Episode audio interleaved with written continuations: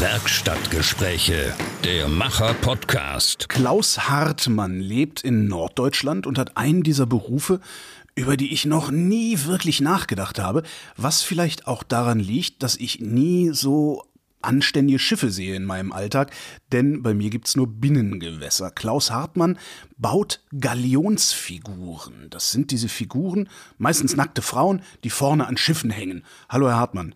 Ja, moin. Meistens nackte Frauen, die vorne an Schiffen hängen? Nee, ne? Nee, ist schon falsch. Nochmal von vorn. nee, also äh, die meisten Frauen sind bekleidet. Ne? Das ist schon. Und äh, es sind auch einige Männer dabei natürlich. Oder reine Ornamente, also irgendwie ein Objekt. Ne? Was genau sind eigentlich Galionsfiguren? Also was sollen die? Das ist ja nicht nur Zierde, oder? Naja, äh, heutigen Tag ist schon äh, ausschließlich äh, Zierde. Äh, ich sag mal so, die, die ursprünglichen Bereiche, wo Figuren oder wo, wo äh, Schiffe insgesamt äh, verziert worden, die haben sicherlich so ein, so ein ich, vielleicht kann man das, religiös ist jetzt nicht ganz der richtige Begriff dafür, aber mystisch, mystisch sicher auch. Also wenn unsere Vorfahren in einer äh, doch extrem stark belebten Umwelt, also Geister, Götter etc. Äh, gelebt haben und äh, sich entsprechend ähm, auch vergewissern wollen, dass die äh, Naturkräfte, also jetzt personifiziert als Götter oder äh, Geistwesen, dann auch bei einem ja nicht ganz risikolosen Unterfangen wie das Meer zu befahren, auf deren Seite sind. Also dass man so im Grunde darf, äh, Gebete, wie auch immer, ähm, dann an die Götter gerichtet hat für eine glückliche Überfahrt. Und das hat sich alles so ein bisschen auch in den Schiffen äh, personifiziert. Die wurden entsprechend hergerichtet. Man kann fast sagen, wie ja beinahe alle Alltagsgegenstände irgendwie äh, bei unseren Vorfahren Verzierungen hatten und auch mal so, eine, so einen bestimmten Hintergrund, also der über die Funktion hinausgeht. Und im Weiteren ist dann natürlich auch in der Entwicklung äh, der immer bessere Schiffe äh, kam dann ja auch ähm, der, der Name des Schiffs in den Vordergrund mhm. und eine entsprechende Funktion, also als Kriegsschiff ähm, mit irgendwelchen Heroen, die dann am, am Bug abgebildet worden sind. Also das ist schon sehr vielfältig. Ne? Und im 19. Jahrhundert, da ist so nochmal so eine Hochzeit, ähm, so von 18 etwa bis Ende 1900, äh, bis Ende 1800 haben sie nochmal sehr stark so dass die Abbilder der Räder, die also eine große Reedereien gefahren sind, der Kapitäne oder aus der Familie, äh, dann als Galionsfigur angefertigt worden sind. Ach, da hing dann sozusagen die Statue des Schiffseigners vorne am Schiff. Genau. Auch zum Teil als so, ich sag mal, so ein, ähm, wie man heute sagt, so eine Marke auch. Ne? Also man kann das sehr schön sehen bei den sogenannten Flying P-Linern. Das sind so, ist so die letzte große äh, Segelschiffsreederei, die wir hier in Deutschland hatten, äh, bis 1927, glaube ich. Also die fuhren Segelschiffe oder die, die beräderten Segelschiffe, die begannen alle mit P. Potosi, Pamir, Passat, Peking und so weiter. Und immer war, oder in den allermeisten Fällen war eben das Logo der Reederei Friedrich Leis in der Bug, im Bug-Ornament äh, wiederzufinden, FL. Und ein bisschen Schnörkel und so weiter. Ich habe das jetzt im vergangenen Jahr gemacht für die Peking, die ja aus den USA wieder nach Deutschland äh, zurückgekommen ist und hier auf der äh, Peterswerft in Wewelsfleth, das an der Elbe, dann komplett saniert, restauriert wurde. Und in diesem Zuge habe ich die Galionsfigur, oder dies, das ist im Grunde keine Galionsfigur im klassischen Sinne, also keine Gestalt, sondern ist ein Ornament, ganz klassisch, ähm, Krulle nennen wir das hier, wie so eine Schnecke äh, vorne am Bug, nicht sehr groß, 1,60, 1,70. Und das ist so, ja, ist so ein bisschen so das Emblem, die Marke gewesen der Friedrich-Leis-Reederei. Was ist denn dann Ende des 19. Jahrhunderts passiert, dass das aufgehört hat? Naja, Sie haben zum einen ähm, die Entwicklung der Dampfschifffahrt, äh, ganz ausgeprägt natürlich. äh, als ganz in, innovativer Bereich und sie haben immer mehr eine, ein Hin zu tatsächlich mehr Funktionalität. Also im, das gipfelt im Grunde im Dampfschiff. Und ähm, es gehört zwar noch Seemannschaft dazu, das heißt alle, äh, also zumindest, ich weiß es nur hier jetzt von Deutschland, mhm. aber ich denke, anderen Ländern war das auch so, Seemannschaft, also wer an Bord eines Schiffes geht, lernt zuerst auf einem Segelschiff. Mhm. Und das hat sich dann aber immer weiter reduziert. Wir haben es jetzt noch ein bisschen bei der Marine mit der Gorch Fock. Und ähm, äh, ansonsten gibt es hier, und ich meine auch, ähm, äh, ich, nur noch Marine, glaube ich, die indonesische Marine macht das auch, dass sie an, auf einem Segelschiff ihre Kadetten ausbildet. Also das ist, da hat es einfach eine Veränderung gegeben. Es wird alles nüchterner, sachlicher. Und dann stellt sich natürlich für viele äh, auch die Frage, ja, wollen wir hier jetzt Geld für eine Galionsfigur ausgeben oder wollen wir das nicht lieber hier für ein schönes Segel oder noch einen besseren Kompassstand etc. Und so in dieser nüchternen Betrachtung äh, verschwindet dann langsam die ursprüngliche Galionsfigur und es reduziert sich dann oder was bleibt am Ende sind so vorne so ein paar Malereien, Rallye-Streifen nenne ich die und vielleicht der Name. Der wäre ja eigentlich auch unsinnig. Nicht? Wozu soll man ein Schiff, äh, da können Sie auch eine Nummer wie beim ja. PKW machen. Ne? Aber das sind dann noch so Reste, vielleicht in 20 Jahren oder in 10 oder vielleicht auch schon viel schneller, weiß ich nicht, äh, wird es wahrscheinlich nur noch Nummern geben. Ne? Ja, das Schiff aus China, der Container Riese X24 China C, keine Ahnung. So. Und ähm, aber naja, das ist eine, halt eine Entwicklung, die stattfindet. Äh, interessant, dass es im Bereich äh, Megajachten, also wirklich große Yachten, ich meine jetzt nicht hier so kleine hübsche Yachten bis 30 Meter oder ja, so, so Abramowitsch, sondern so. genau, richtig, ja. er zum Beispiel. Das, wir haben in den letzten 20 Jahren eben verschärft uns auch um den Bereich gekümmert, Kontakte gemacht und so weiter und konnten tatsächlich auch einige Schiffseigner beziehungsweise ähm, auch Werften überzeugen, das ist doch ganz witzig, mal wieder, ich sag mal, an einer hochmodernen Yacht äh, mal eine Figur zu platzieren, sei es nun auf Deck oder eben auch am Bug. Und das ist schon auch ähm, ähm, ja, das ist auch angekommen. Nicht? Das ist auch eine Szene, wo, sag mal so, äh, es sind ja nicht so viele Leute, es sind ein paar hundert, die mhm. sich solche Schiffe leisten können. Und da haben sie natürlich einen großen äh, Konkurrenzkampf. Ne? Wer hat das längste Schiff und äh, äh oder das, was weiß ich, das skurrilste im ganzen Design. Mhm. Und da konnten wir auch so ein bisschen mit der Galionsfigur so nochmal so ein so ein i-Tüpfelchen, also zumindest das anbieten und sagen, ja, willst du was Spezielles, ne? Hier. Wer hat, wer hat denn das skurrilste Schiff? Äh, also ich sag mal so, das kann ich, das weiß ich jetzt, da kann ich nichts zu sagen. Ähm, aber es sind natürlich Schiffe, äh, auf den, also Yacht, große Yachten auf den Weltmeeren unterwegs, wo man manchmal denkt, ja meine Güte, was, also bewaffnet, ne? Vornehmlich arabische äh, Schiffseigner, da denken sie, was ist das jetzt so für Spaß oder ist das jetzt, will der irgendwas angreifen?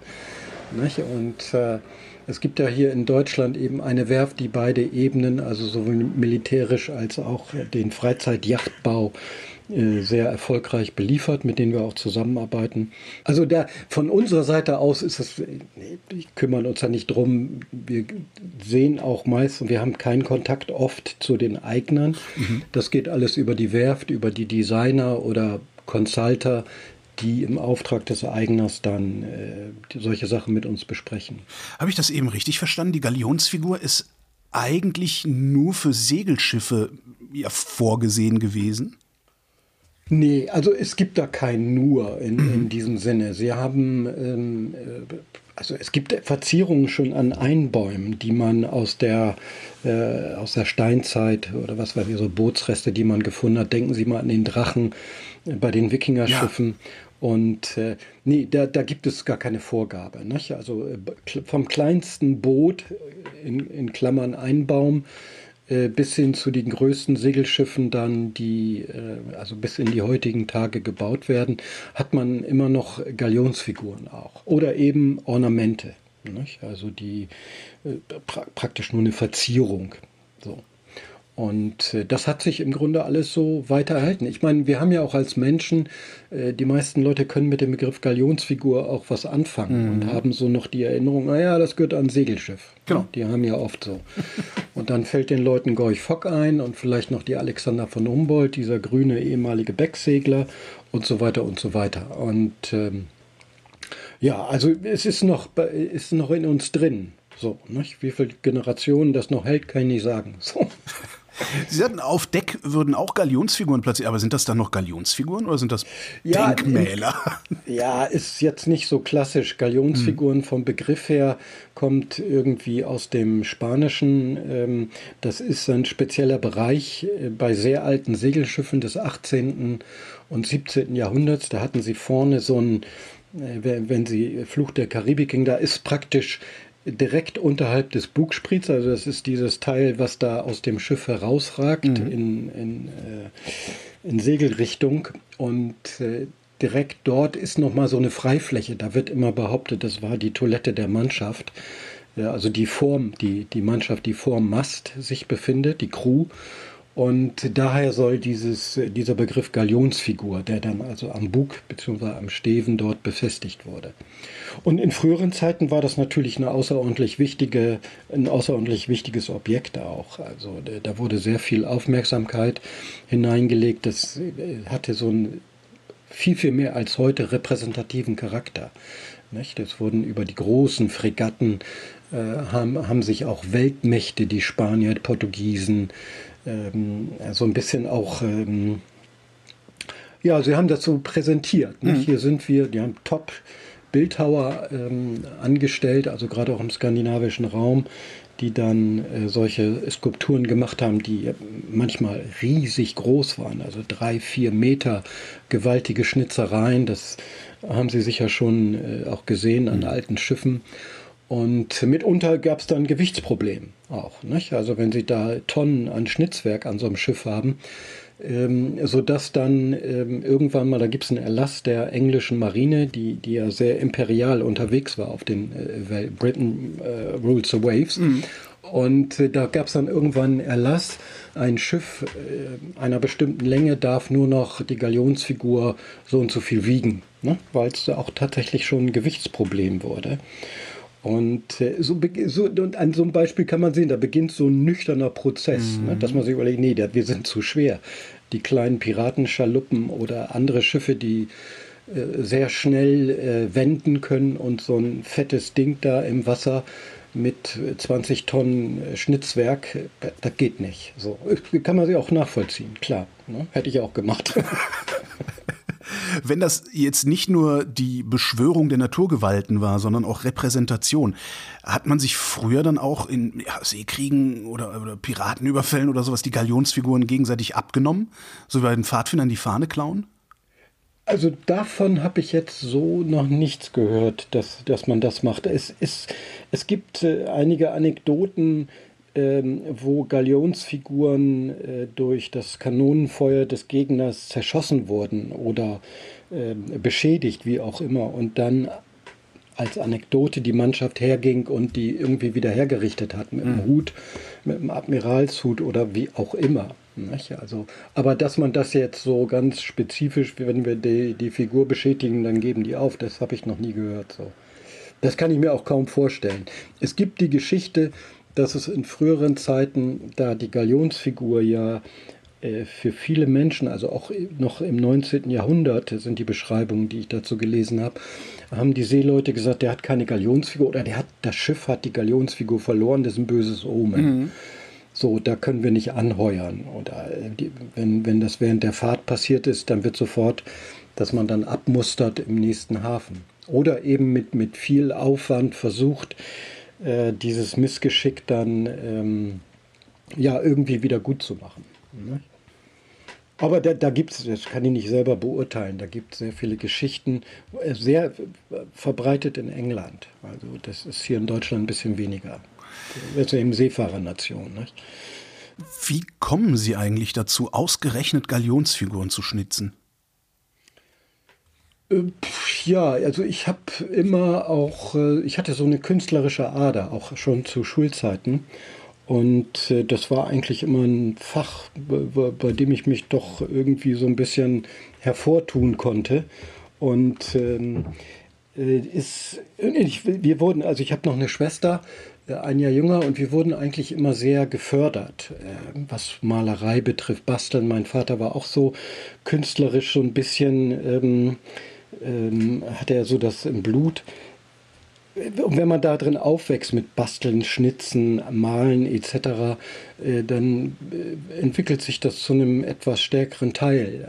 Äh, und ich habe dann immer wieder auch später auch ähm, Kunst zum Beispiel auch als Leistungsfach gehabt äh, im Abitur, weil da konnte ich jede Menge Punkte machen. Das war dann gut. So. Und äh, ich bin nie, also meine Lehrer haben mir immer gesagt, studier Kunst. Ja. Und äh, ich habe aber immer für mich, und das habe ich nach wie vor, so ein bestimmt, es gibt so ein Klischee von Künstler. Mhm. Das sind irgendwelche Luschen, äh, die klugscheißen und. Äh, weißen Seidenschal, ne? Ja, und nicht was weiß ich, so, also ganz äh, so komisch rüberkommen. Das ist eine Art, die mir nicht gefällt. Äh, zudem finde ich vielfach, bis auf ganz wenige Ausnahmen, ist für mich so die gängige Kunst, sagen wir mal die Mainstream-Kunst, auch irgendwie so ein bisschen nichtssagend geworden. Äh, das heißt, da stülpt irgendein Künstler, eine Künstlerin ihr Innerstes nach außen und das ist oft, finde ich, nicht so appetitlich.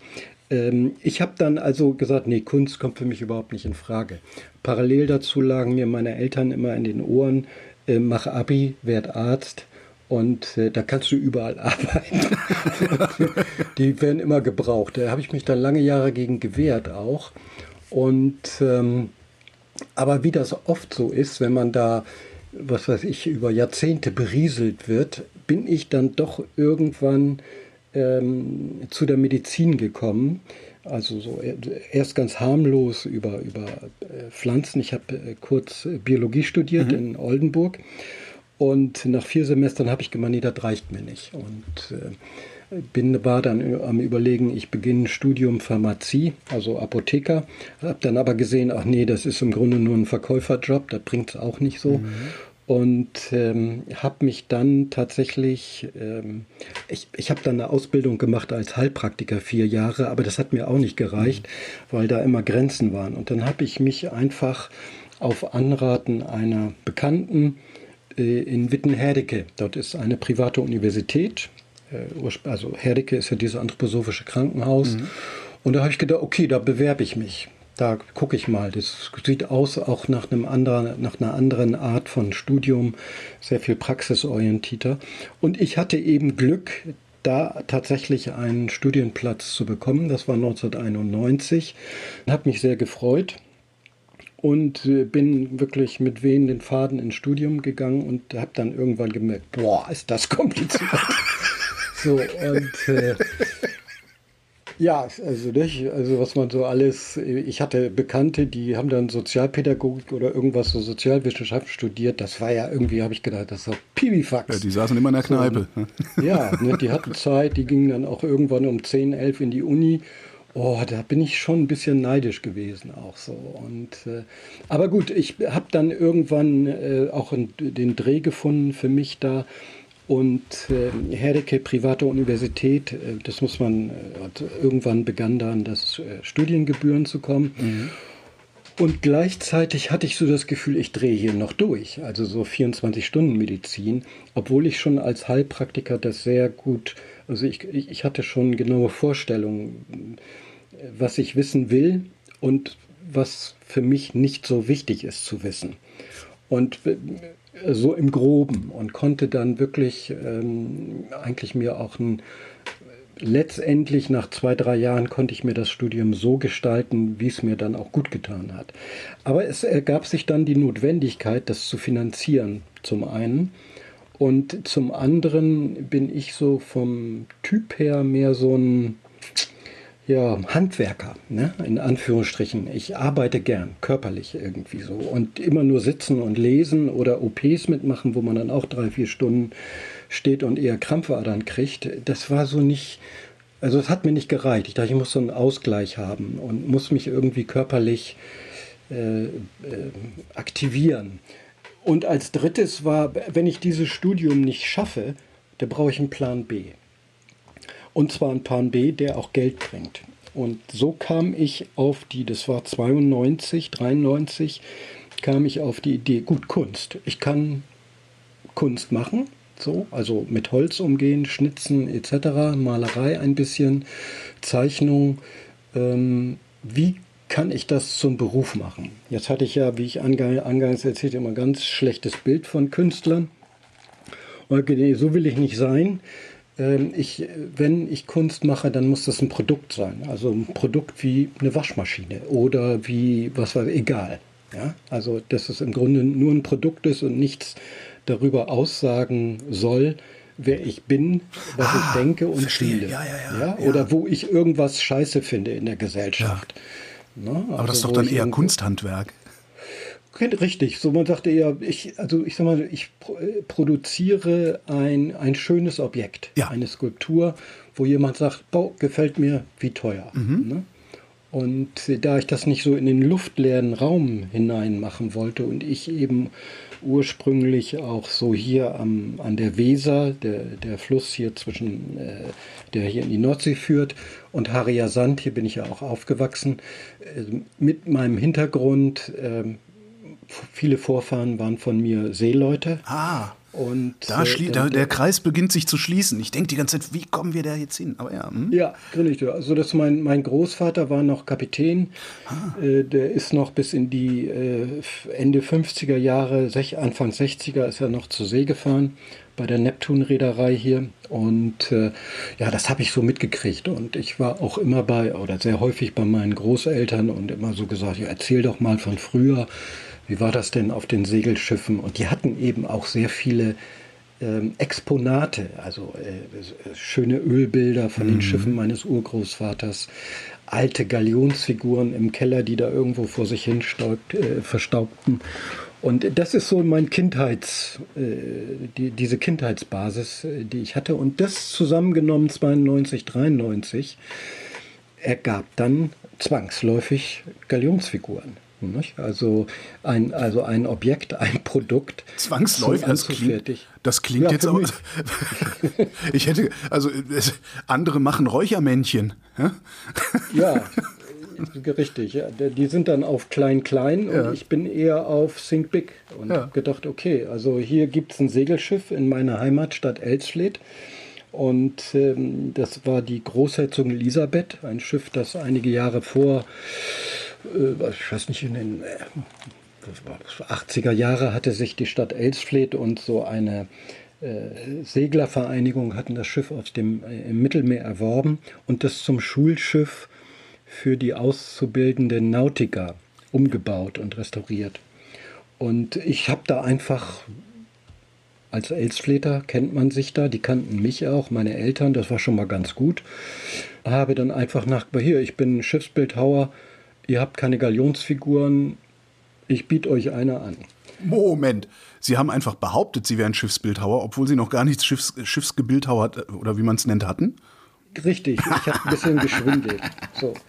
Also ich hatte schon im Vorfeld, ähm, warten Sie mal, das war also äh, 93 irgendwann Ende 93 hatte ich den Kontakt äh, zu dem Segelschiff aufgenommen und ich hatte eben in den Monaten vorher schon mal ein bisschen geschnitzt. Mhm. Galionsfiguren äh, kopiert, restauriert, die wir hier haben, also die alten historischen. Und ähm, so dass ich zumindest mal ein paar Bilder, ich glaube drei Bilder hatte ich, drei Figuren habe ich gemacht und ähm, damit ich eben auch was zeigen kann. Und ja, und es hat funktioniert. Nicht? Also die, der, da, wie nannte er sich, der Präsident dieses Segelschiffsvereins hat gesagt, super, hatten wir schon lange vor und es soll entsprechend äh, dem Namen äh, die Großherzogin Elisabeth sein. Da gab er mir Fotos, mhm. irgendwo um 1900 und ich hatte meinen ersten Auftrag. Also äh, Geld stimmte, meine Forderung. Und ich habe mir seinerzeit noch einen Holzblock dann machen lassen. Das war so abgesprochen, weil ich nicht wusste, wo ich so einen dicken Stamm herbekomme. Und das hat alles wunderbar geklappt. Und dann bekam ich, und ab da habe ich dann gesehen, jo, das ist tatsächlich ein, ein, Plan B. Ähm, dann bekam ich von diesem äh, Kapitän Jansen, ist sein Name, eben Anruf, du komm mal ganz schnell nach Elsfleth. Äh, ich habe gerade den Peter Dahlmann hier, Reederei Dahlmann, Neustadt Holstein. Äh, der baut hier ein Segelschiff, die Lili Marleen, und der will auch eine Galionsfigur. Äh, Peter Dahlmann, die, das ist hier Traumschiff Deutschland und so weiter, der hat einige, der war ja auch im Fernsehen hin und wieder mal. Seine Töchter haben den ganzen Schuppen dann ruiniert später, als er nicht mehr da war. Und, aber 94 war die Lilly Marleen fast fertig in Elsfleth, auf der Elsflether. Diese legendäre Werft mit der äh, Gorch Fock, ja. da so dies, die, ja, das, äh, Groschengrab. ja. genau. Und äh, ja, da bin ich nach Elsfleth gefahren, habe dann den Peter Dahlmann kennengelernt. Es, war ein sehr nettes Gespräch. Ich hatte so ein altes Galionsfigurenbuch mit und äh, also ich war jetzt noch nicht mit dem Schnitzen der Großherzogin Elisabeth angefangen. Also mhm. das war alles vorher. Und äh, der Dahlmann meinte dann, ja, wir brauchen das Ding dann äh, in, ich weiß nicht, drei Monaten oder irgendwie so. Das war 94, mhm. März 94. Und ich habe gesagt, jo, kein Problem. Im Hinterkopf hatte ich, oh, mein Studium. Ah, wie mache ich das denn und so. Und, aber das hat alles funktioniert. Ich hatte mir dann einige äh, Blöcke, die ich eigentlich in Herdecke, also äh, Klinikblöcke, sagen wir mal mhm. HNO oder äh, Pädiatrie, also Kinderheilkunde, das waren immer so vier oder sechs Wochen. Abschnitte, die man dann direkt in der Klinik machen musste. Ja, da habe ich einfach äh, an der Uni gefragt, ob ich das nicht auch in Oldenburg machen könnte oder in Bremen. Und äh, hat dann geklappt. Und so konnte ich dann praktisch äh, so ein bisschen Studium machen und ein bisschen schnitzen. Und ähm, ja, das war im Grunde dann mit, diese, mit dieser Lilly Marleen, mit dieser Galionsfigur, die ist etwa 2,40 groß, das war dann schon äh, eine Herausforderung auch für mich. Die stand im, in meinem Garten und ich habe dann einfach angefangen. Also das ist... Äh, und ich habe es tatsächlich auch in Time äh, machen können. Die Lili Marleen war insofern auch sehr stark in den Medien, war das erste Segelschiff, was wieder in Deutschland nach der Gorch Fock in den 50er Jahren ähm, äh, gebaut wurde und Zielrichtung Luxus. Ja. Ne? Also ich weiß nicht, 128 Gäste maximal. Und äh, so in dieser Pressewelle bin ich so ein bisschen mitgeschwommen auch. Und das haben wiederum die Chefärzte, bei denen ich dann in der Klinik war, mitgekriegt, so in den, was weiß ich, den lokalen, sei es nun in Herdeker, äh, Witten etc. oder eben auch hier im Norden. Und äh, das hat mir so ein bisschen auch einen Freiraum gegeben. Also viele haben dann nach, wie kommst du denn dazu? Und wieso jetzt Medizin? Und ich war ja ohnehin auch ein bisschen älter. Also äh, ich hatte oft Chefärzte, äh, die, die, waren jünger als ich. Ne? Mhm. Ich bin erst mit 36, äh, mit 35 angefangen. Und das ließ sich alles super gut organisieren. Und ich habe dann einfach auch genügend Freiraum gehabt, dass ich mich sowohl um das Studium als auch eben um die Entwicklung dieses Unternehmens kümmern konnte. Ne? Das heißt, Sie sind tatsächlich noch Arzt geworden dann auch? Ja, ja, ja. Ich habe das auch zu Ende geführt. Super. 98 war endlich so. Äh, also äh, ja, es, das ist so für mich einfach, ich mache dann, was ich anfange, auch äh, tatsächlich zu Ende. Mhm. Äh, genauso mit der Heilpraktikerei. Das war eigentlich auch nicht mehr notwendig, aber ich wollte einfach auch diesen Schein haben. Und ähm, bin eigentlich während dieser, also 1994 lernten meine Frau und ich uns kennen. Und dann stellte ich eben auch so fest, boah, die kann ja auch schnitzen und die kann doch viel besser. Also das war wirklich auch so ein großes Glück. Und dann haben wir sehr zügig äh, Schiffe gesucht auf den großen Sales, also äh, Bremerhaven Sale, Hamburger Hafengeburtstag, Rostock Hanse Sale und so weiter. Und im Grunde Kontakte gemacht und gesagt, hier guck mal, wir haben schon für die Lili Marleen und für die Großherzogin Elisabeth und wollt ihr nicht auch ein? Das war so Klinkenputzen. Und äh, ja, es hat funktioniert. Und so kam dann Schiff auf Schiff.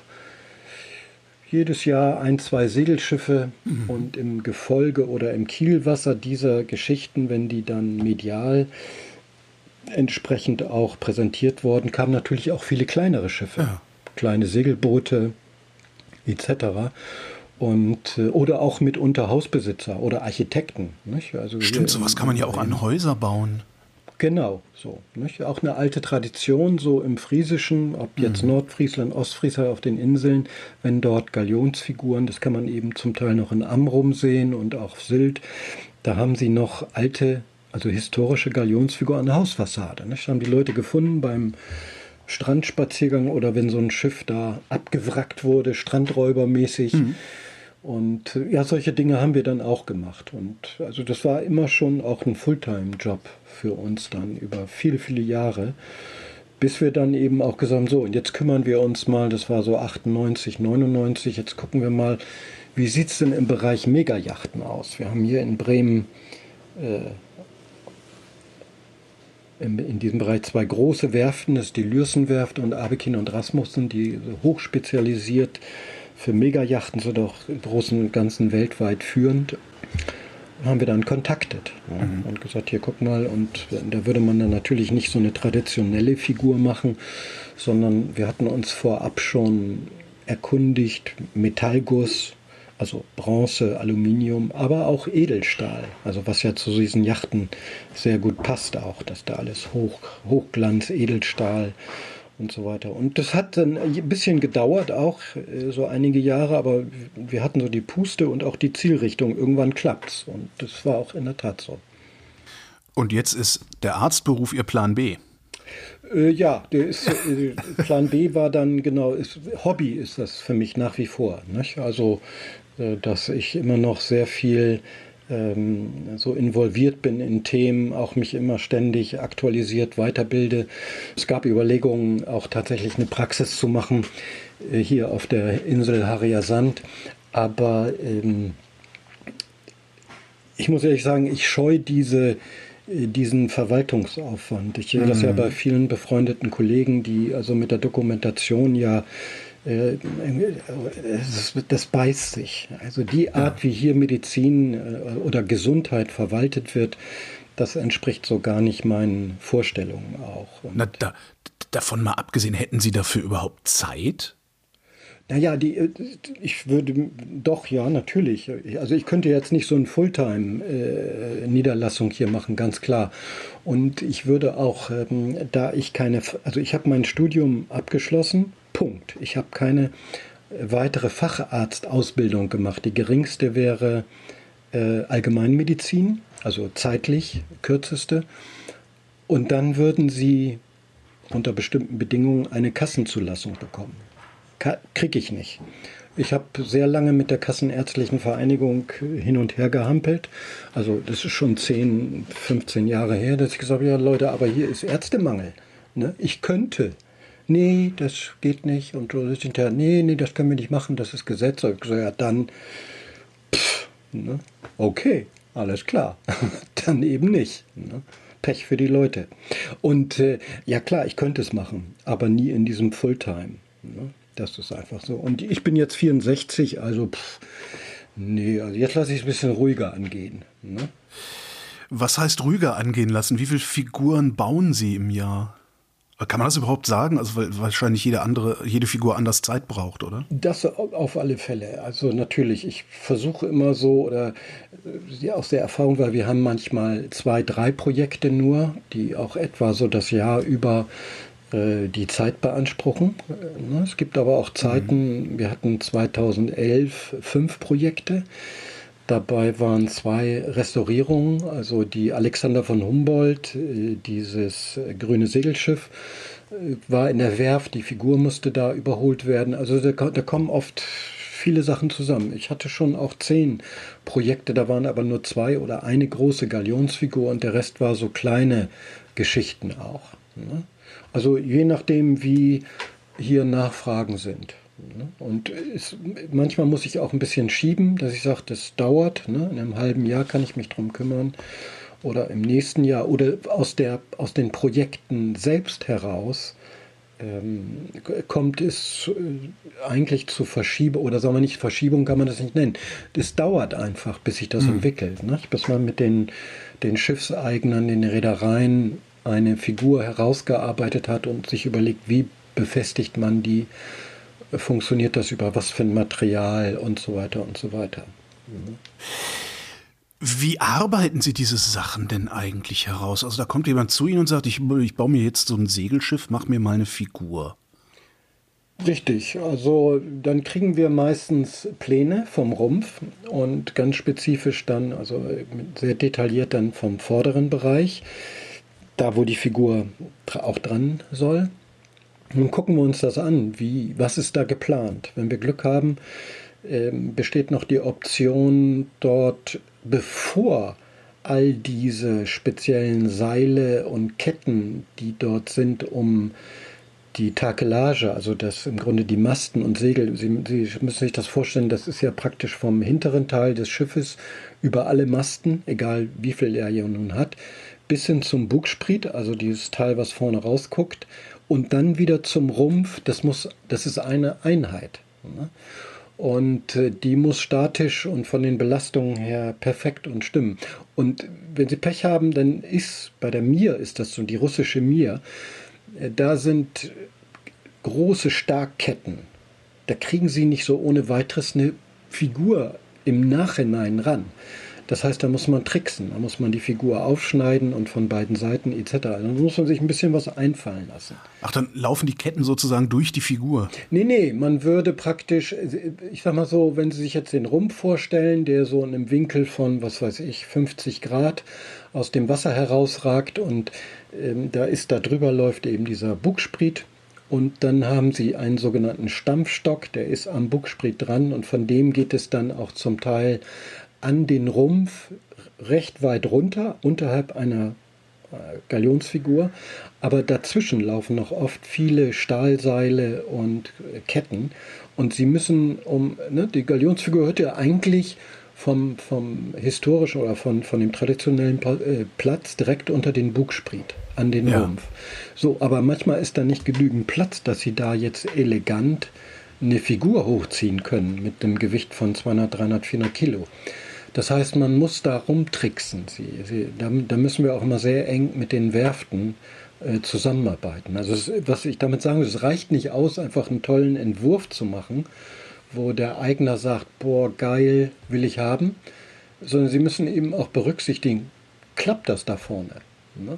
So, und wenn das Schiff im, neu gebaut wird, dann ist es einfacher. Wenn Sie da einen Segler haben, der schon da ist, mit Gegebenheiten, die Sie nicht außer, außer Acht lassen dürfen, dann wird es ein bisschen tricky. Das ist die Statik. Wie machen Sie das Design?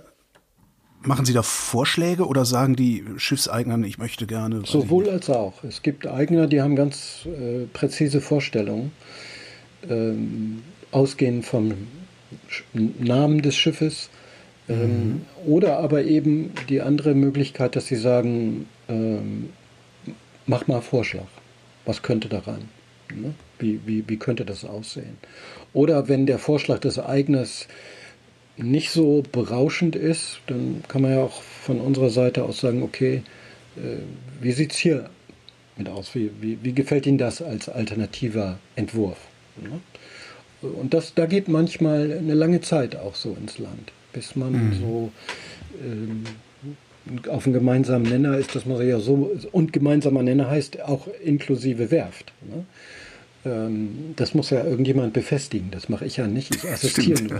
Ne? Mhm. Und wenn so ein Ding, also schon 100 Kilo, ist schon Gewicht auch. Das, äh, da, wenn Sie über dem Wasser sind, in so einem Steiger, in so einem mhm. Ausleger oder im Trockendock, haben Sie immer noch so 10, 15 Meter unter. Da muss man schon äh, mit Verstand das Ganze handeln auch. Ne?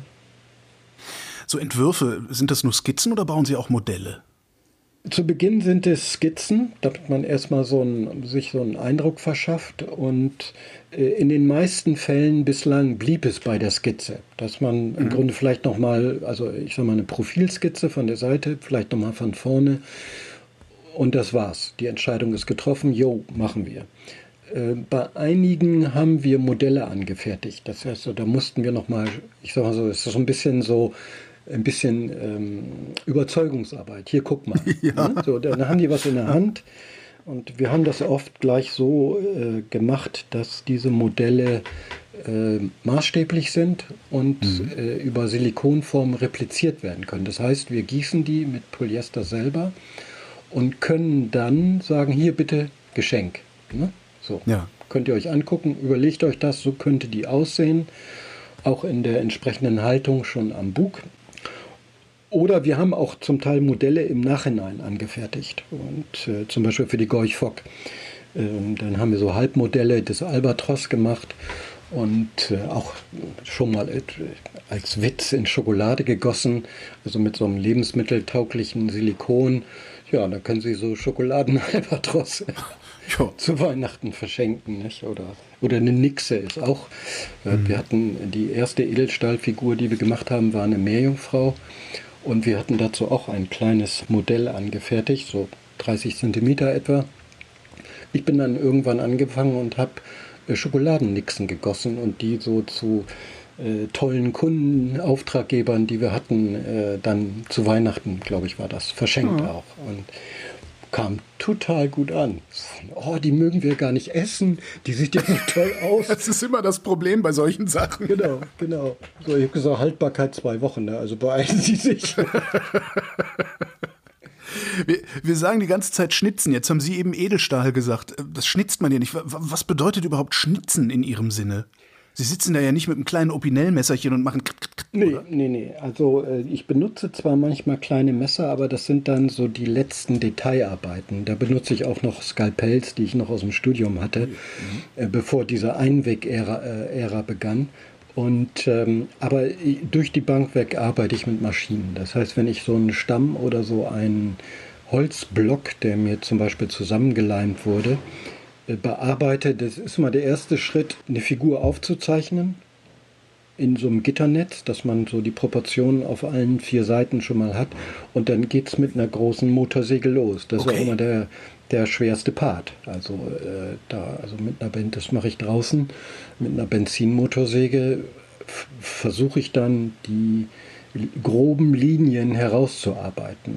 Und äh, dann wechsle ich, äh, wenn, wenn eine Skulptur jetzt so im Groben entstanden ist aus so einem Klotz oder Stamm, dann geht es zu kleineren Motorsägen und äh, im nächsten Schritt sind dann Fräsen dran, mhm. also äh, die, die sehr scharfe Messer haben, äh, Stab, wie, wie nennt sich das so, Stabfräsen etc. Und Schnitzmesser benutze ich oft nur, um äh, Holzstücke, wenn ich die vorgesägt habe, um die dann rauszuschlagen. Mhm. Ne? Also wenn man das noch äh, zu Beginn der Arbeit. Und dann wird es immer feiner nachher. Nicht? Das Schleifen bis auf 180, 240 Holzoberfläche, sodass man auch eine sehr schöne Glättung hat. Und was dann wieder für die Bootslacke oder die, also die farbliche äh, Gestaltung dann äh, ganz wichtig ist. Und Edelstahl, wie bearbeiten Sie das? Nee, also da habe ich nichts mit zu tun. Genauso auch mit Bronze- und Aluminiumguss. Da habe ich dann äh, Zulieferer, die das für mich machen. Ne? Oder Kunststoff. Also wir haben uns bei der Peking, haben sich die Hamburger Eigner, die Stiftung Maritim, äh, also die, das, die Original-Bugverzierung der Peking ist in Teakholz, ist in einem sehr schlechten Zustand. Und äh, da hätte man jetzt, das Ding hätte ich restaurieren können und äh, also so, dass sie wieder akkurat und schön alle Risse zu und entsprechend versiegelt für die nächsten 30, 40, 50 oder wie, wie viele Jahre auch immer. Oder aber ich entwickle, ich baue, ich äh, schnitze eine neue. Und die, da habe ich dann empfohlen, das in Polyurethan zu machen, weil die Vorgabe war, das muss mindestens 20 Jahre wartungsfrei sein. Ich habe gesagt, ja, das, bei Holz ist das schwierig. Und Salzwasser, ja. Naja, die Segel, gut, äh, da Elbe hat noch Salzwasser, die liegt ja nur jetzt äh, da am Hafen. Also die geht nicht mehr auf die See zurück. Äh, Museumsschiff. Ne? Und ähm, äh, da habe ich gesagt, dann brauchen wir Kunststoff, Polyurethan als Harz mit einer Dichtigkeit, wie sie dem Teakholz so entspricht und habe eine Firma gefunden in Süddeutschland, die spezialisiert ist, solche Blöcke herzustellen, zu gießen für mich, auch schon vorgeformt. Und die arbeite ich dann entsprechend Holz auch mit Motorsäge, Schleifmitteln etc. aus. Ne? Und äh, um auf Ihre Frage zurückzukommen, ähm, ich stelle nur dann das Modell her, also sprich die, die Skulptur dieser Nixe in Holz, Gewicht etwa 90 bis 100 Kilo ging zu einem Edelstahlbetrieb wieder in Süddeutschland. Und die haben diese Figur abgeformt, haben also Negativformen, äh, ich glaube acht, neun Negativformen, das sind Negativformen des Gesichts, Brust, äh, Rücken, Schwanzflosse etc., haben die in Gussstahl gießen lassen, so drei, vier Zentimeter, haben dann Edelstahlplatten, also V4A 4404, äh, auf, die, auf diese Negativform gelegt und da kam ein Sprengmeister, hat das Zeug in, in die Luft gejagt und die Druckwelle der Explosion presst die Stahlplatte in die Negativform und sie haben dann wieder ein Positiv. Diese Teile wurden dann zusammengeschweißt, das Ganze hochglanzpoliert und äh, sie haben dann eine Wandstärke von roundabout ja, 2 bis 3, 4, maximal 4 Millimeter. Und ein Gewicht der Figur, also Holz 80, 90, 100 Kilo, 30 Kilo bei Stahl. Mit dieser Figur sind wir dann auch ähm, auf die Monaco Yacht Show gegangen, haben da eine Kooperation gehabt mit US Paint. Das ist so die für, federführende Yachtgeschichte äh, gewesen. Das ist, glaube ich, das Akzo Nobel oder irgendwie, keine Ahnung und haben diese Figuren präsentiert und das war eigentlich auch genau der richtige Schritt. Also da sind sie genau in der Szene, äh, die Designer, die Werften, alles, alle Supplier, äh, die diesen Mega-Yacht-Markt äh, dominieren auch. Und von da haben wir dann das immer weiterentwickelt auch. Also nicht nur jetzt über diese spezielle Explosionstechniken, sondern eben auch Guss, wo man dann tatsächlich Wandstärken bis 10, 12 oder dicker produzieren muss für Schiffe. Und bei Bronze ist es genauso. Da arbeiten wir hier mit Bronzegießern zusammen. Ich mache das Modell und die machen dann die Abdrücke, die Gussform und äh, ja, die ganzen restlichen Arbeiten. Bei jetzt Kunststoffen und Edelstahl oder ins, überhaupt Metallen kann ich mir vorstellen, dass es ziemlich lange hält. Aber wie lange hält denn eigentlich so eine Holzfigur, wenn die tatsächlich zur See fährt auch? Naja, das ist äh, je nachdem, wie sehr sie sie pflegen. Ne? Also wenn ich sage immer so, die Lacke, die ich drauf mache, können gut und gerne fünf, sechs, sieben, acht Jahre unverändert äh, dem Seewasser und auch der UV-Belastung standhalten. Wir haben für die Marine äh, einige Bugwappen gemacht, also die deutsche Marine äh, Bugwappen von Fregatten. Die haben ja hier die Lande, ne, so Mecklenburg-Vorpommern, Bremen, was weiß ich, wie die alle heißen. Da gab es bei jedem Bugwappen äh, spezielle Belobigungen, die kommen ja auch alle paar Jahre in die Werft und werden dann überholt. Das war für die Bugwappen überhaupt nicht notwendig. Und mhm. die, die äh, Offiziere waren immer, ja, die müssen wir doch abnehmen, die muss er überholen. Nee, muss doch gar nicht, ist ja immer noch top.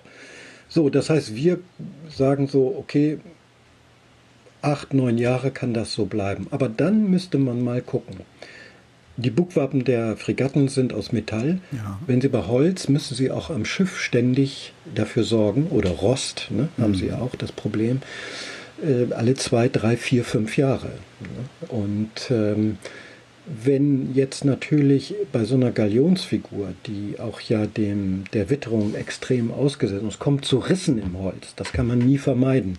Wenn da irgendwo in der Karibik die Sonne mit äh, 50 Grad draufknallt, äh, dann entstehen Risse da muss dann natürlich geguckt werden, dass die irgendwann in Time auch wieder verfüllt werden und die Ober es ist ein Riss in der Oberfläche. Ja.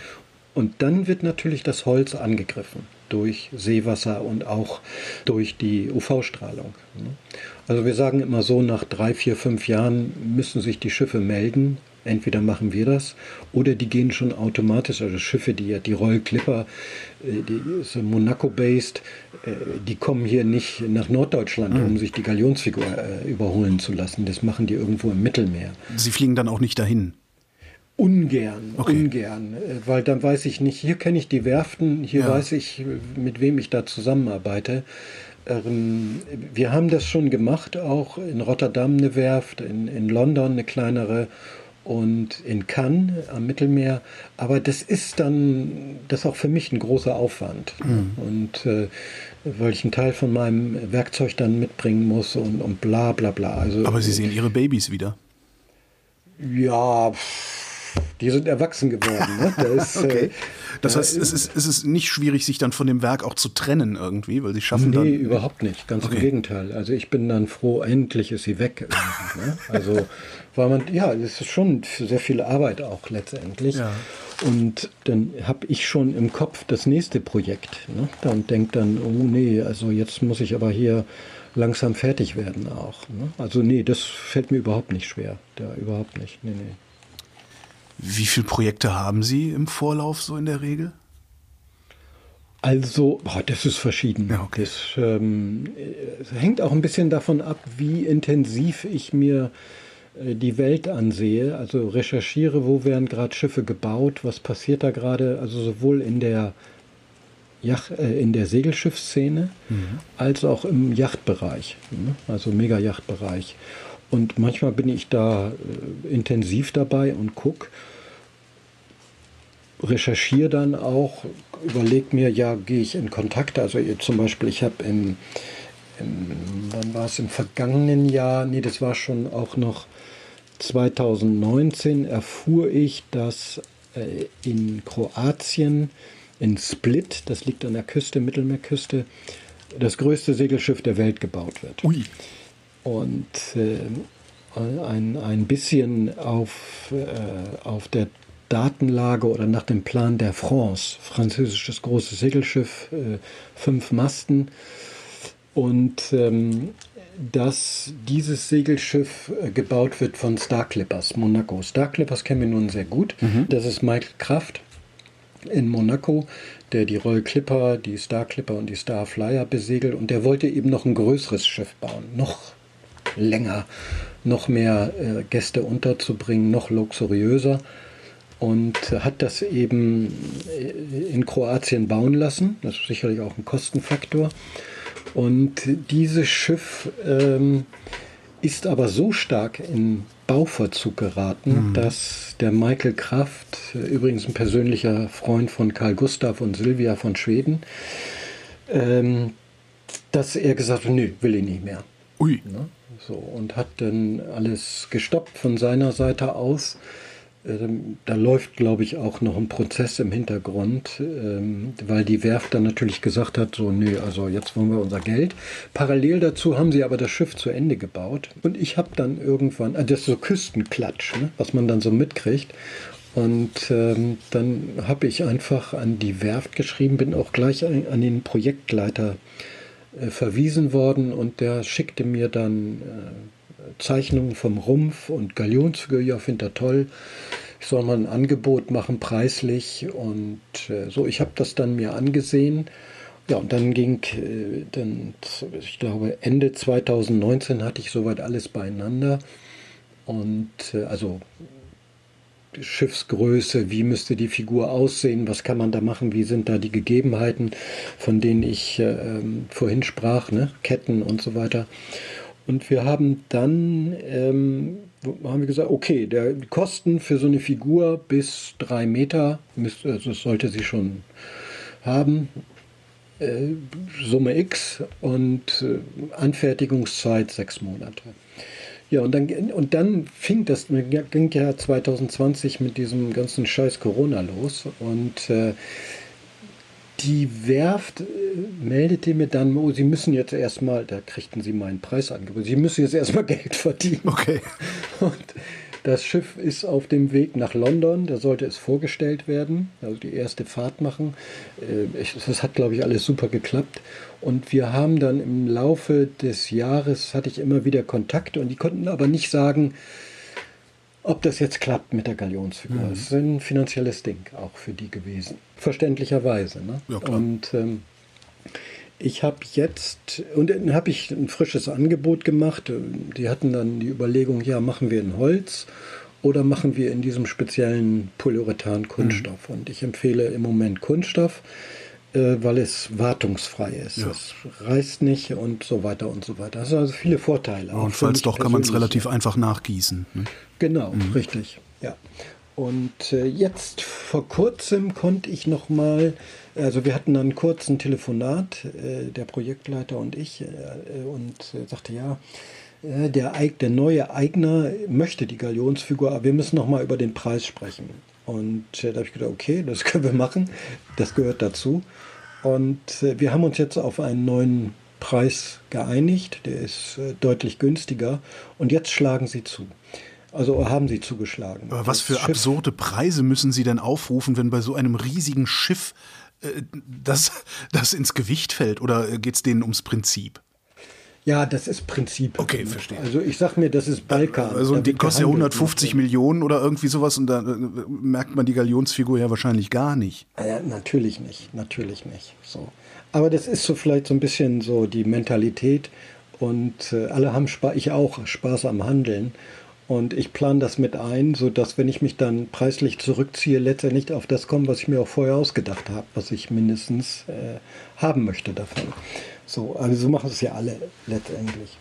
Ähm, wie kalkulieren Sie denn eigentlich Ihre Kosten? Setzen Sie sowas an wie eine, eine Stunde Handwerker oder, oder ist das also nee, nee, das kann ich gar nicht, weil ich äh, auch immer, wenn die Frage kommt, wie viele Stunden brauchen Sie für, ich kann nicht in Stunden, ich rechne in Wochen und Monaten, nicht? weil ich oft auch, ich sag mal so, jetzt habe ich bei der einen Figur, ich habe zwei, drei Projekte gleichzeitig. Ich arbeite hier mit der Motorsäge, habe ich gerade angefangen, die Figur grob auszuschneiden. Okay, jetzt tun mir die Arme weh, die Motorsäge ist heiß gelaufen, dann mache ich jetzt was anderes. Da muss ich nur ein bisschen schleifen, da muss ich ein bisschen äh, was malen und, oder ich muss hier ein Angebot oder oder oder machen. Also wechsle ich auch schon hin und her. Nicht, dass das dann so. Und äh, kalkulieren tue ich eben in diesem Wochenturn, dass ich sage, okay, ich weiß, was das Holz kostet oder eben entsprechend hier dieser Polyurethanstoff und äh, dann muss ich klären, was kostet eigentlich ein Transport nach äh, Kroatien, wie muss das verpackt sein, wie, wie gibt es da Zoll, Steuern, bla bla bla und äh, solche Sachen, das, das mache ich dann. Und wenn ich alles beieinander habe, dann haue ich das Angebot raus. Sie sagten eben, Sie müssten immer gucken, äh, wo wird eigentlich was gebaut und sich dann dahin wenden. Ist diese Akquise schwierig? Ist der Konkurrenzdruck groß?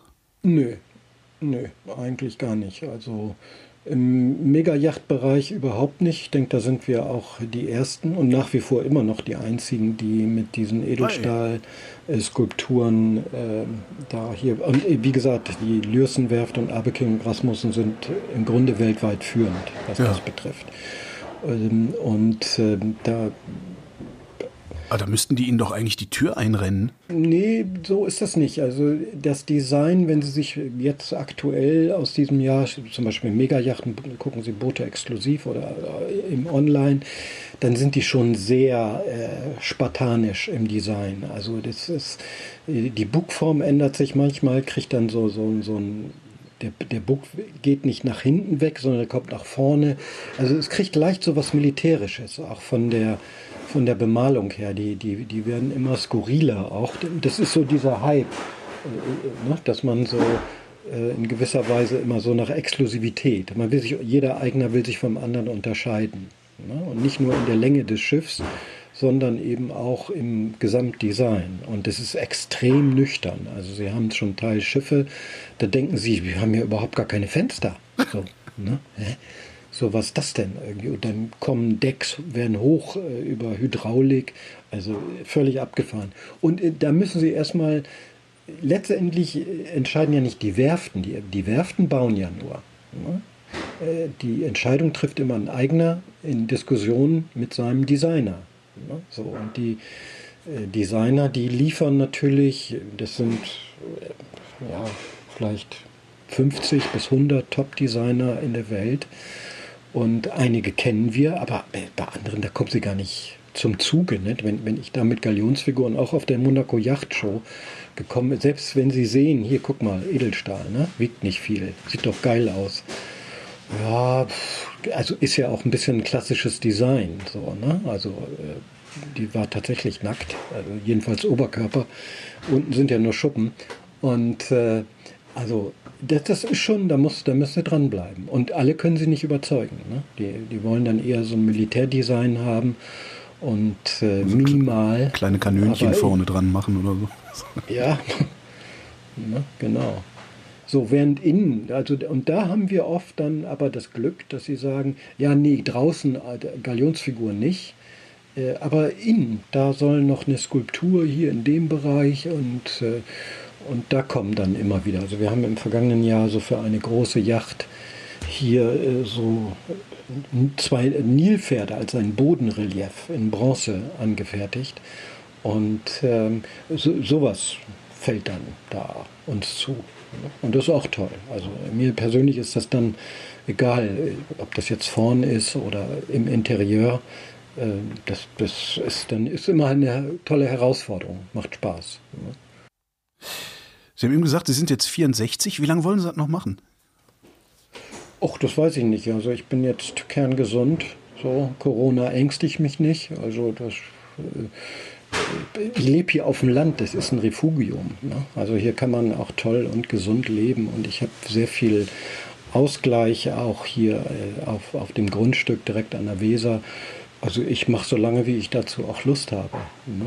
So die, diese Schnitzereien ich kann dann vielleicht nicht mehr so in den Masten rumhampeln irgendwann. Also äh, bin da vorsichtiger. Das ist auch in der Tat so. Also das merke ich, äh, dass ich da doch äh, viel, viel aufmerksamer bin, als ich das früher war auch. Ne?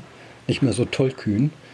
Und ähm, aber das ist auch nicht notwendig. Ne? Also es entsteht auch immer mehr äh, eine Ebene, dass man Entwürfe macht, dass man dann den nächsten Schritt macht, ein Maßstabsmodell äh, entwickelt und gießt und das dann scannt, 3D. Und dann lassen Sie das über eine Fräse ausarbeiten.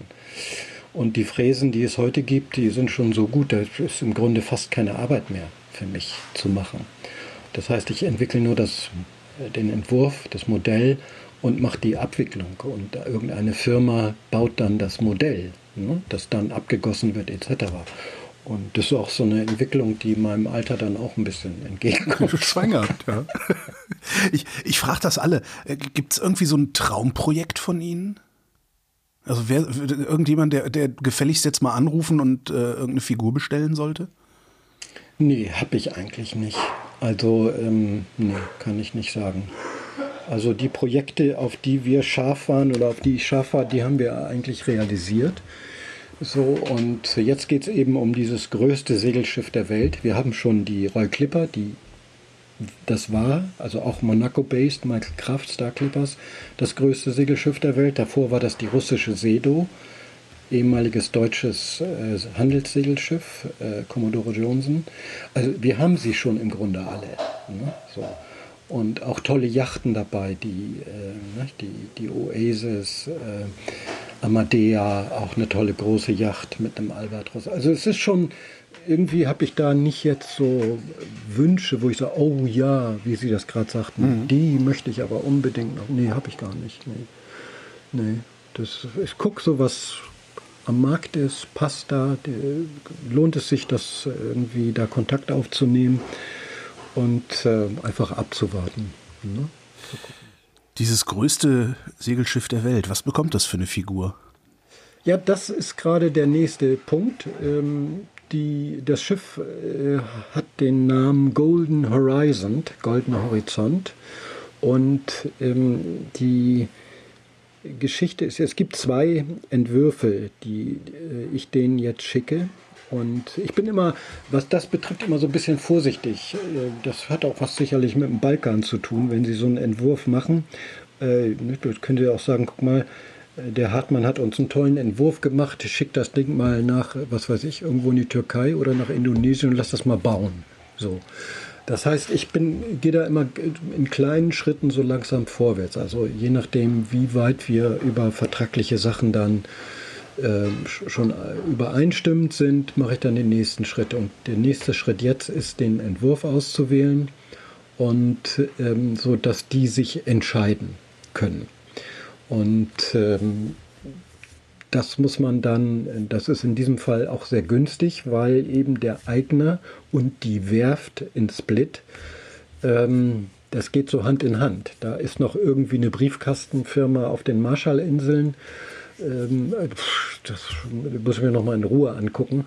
Aber das ist schon eine gute Mixtur, Schiffseigner und Werft. Nicht? Dann kann ich zum Beispiel, war mein eine Art, ähm, die, äh, die Kosten, die ursprünglichen Kosten zu reduzieren, war eben zu sagen, okay, ich mache den Rohling fertig, also die Figur exakt detailliert, alles fix und fertig, aber der Bereich, wo die Figur an den Bug kommt, also der, die Seite der Figur, das fummelt ihr auseinander. So, ne? Da müssen ja Bohrungen gemacht werden und so weiter und das kann eine Werft machen. So, und äh, das ist eine gute Kombi in diesem Fall auch. Ne? Realisieren wird sich das äh, bis, oder der, die Deadline ist April nächsten Jahres. Das heißt, wir müssen in den nächsten 14 Tagen, ähm, drei Wochen Klarheit haben über den Entwurf, über die Größe und die Werft muss assistiert durch mich ein Konzept, wie sie das Ding da festmacht. Dann google ich mir das mal im Frühjahr 2022 zusammen, was da vorne dran ist. Ja, Frühjahr, zweit, also ja, nach April. Nach April, genau. Klaus Hartmann, vielen Dank. Ja, bitteschön.